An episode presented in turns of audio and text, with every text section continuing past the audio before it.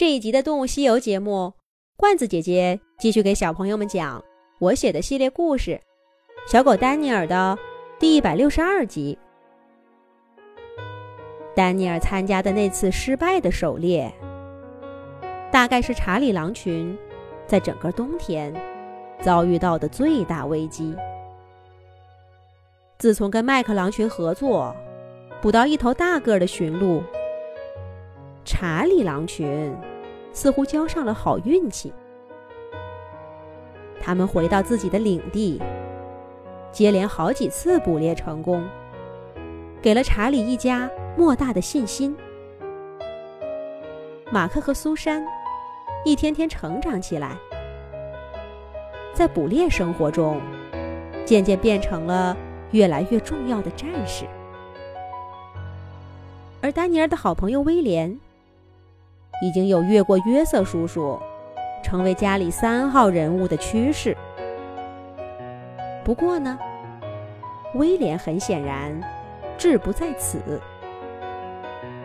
当我们的小狗在牧民家庭里学习牧羊，享受人类世界带来的安全感时，它的好朋友正在战场上承担着越来越危险的任务。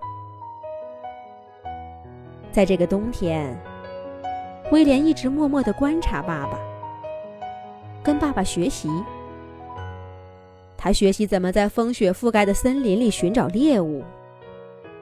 学习如何给每一个家庭成员安排捕猎的分工，学习在突发事件面前随机应变，也学习怎么在闲适的捕猎间隙增进大家的感情，解决一些小小的纠纷。虽然最后一件事儿通常是妈妈做的，年轻的威廉如饥似渴地学习着管理一个狼群需要的一切。他时常感受到，从内心深处涌现出来的想要离开家，独自去闯荡世界的冲动。那不是像从前一样游历一番，认识几个朋友，再重新回到爸爸妈妈的怀抱，而是真正的离开家，去建立一个属于他自己的狼群。这绝不是因为威廉不再爱爸爸妈妈、两位叔叔和弟弟妹妹们。他甚至觉得自己从未像现在这样爱过他们。可是，想做一位狼王的冲动，那从儿时起就埋藏在心中的梦想，也前所未有的强烈。在那个冬天剩下的日子里，威廉总是在捕猎中最积极的一个。当爸爸在午夜时对着月亮嚎叫的时候，威廉也总是最热烈的回应。闲暇时光，威廉再也不出去乱逛了，他几乎把所有的时间都花在家人身上。他就像还是个小狼崽一样，眷恋着妈妈，像一个啰嗦的哥哥，不厌其烦地给弟弟妹妹讲着那些他们越来越不爱听的道理。他甚至让最有耐心的怀特叔叔都怕了他，约瑟叔叔更是不得不故意躲着他。但是威廉全然不在乎。他看家里的每个人，都充满了眷恋。在这个冬天快结束的时候，查理狼群所有的狼都知道，他们优秀的猎手小狼威廉就要离开家，去更广阔的世界里闯荡了。在一片洁白的月光下，在冬末柔柔的雪地上。威廉终于走向山岗上的爸爸。这段时间以来，他亲近着家里的每个人，却唯独疏远了爸爸。而爸爸似乎也不以为意。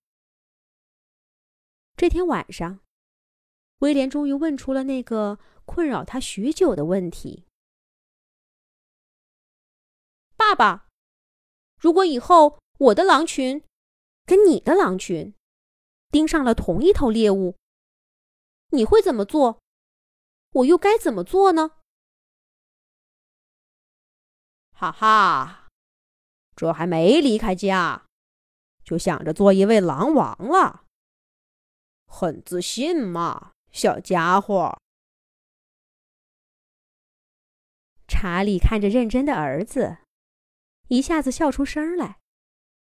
他这会儿一点都不像一位威严的狼王，而只是一个慈祥的父亲。爸爸，你不相信我吗？威廉对爸爸的态度很不满，一脸严肃的问道：“相信我的儿子。”查理依旧慈祥的笑着。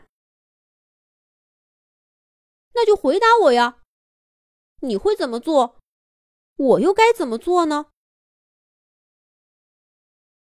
威廉不依不饶的问道。查理收起笑容。重新戴上那副狼王的面具，沉声回答道：“你该怎么做，我不知道。而我会全力以赴，跟你争抢猎物，让我的家人和伙伴都吃饱饭。”查理停顿了一下，看着威廉的眼睛说道：“威廉，你记得。”从你离开家的那一刻起，你就不再是查理狼群的成员了，再也得不到狼王查理的庇护了。爸爸的话简洁明了。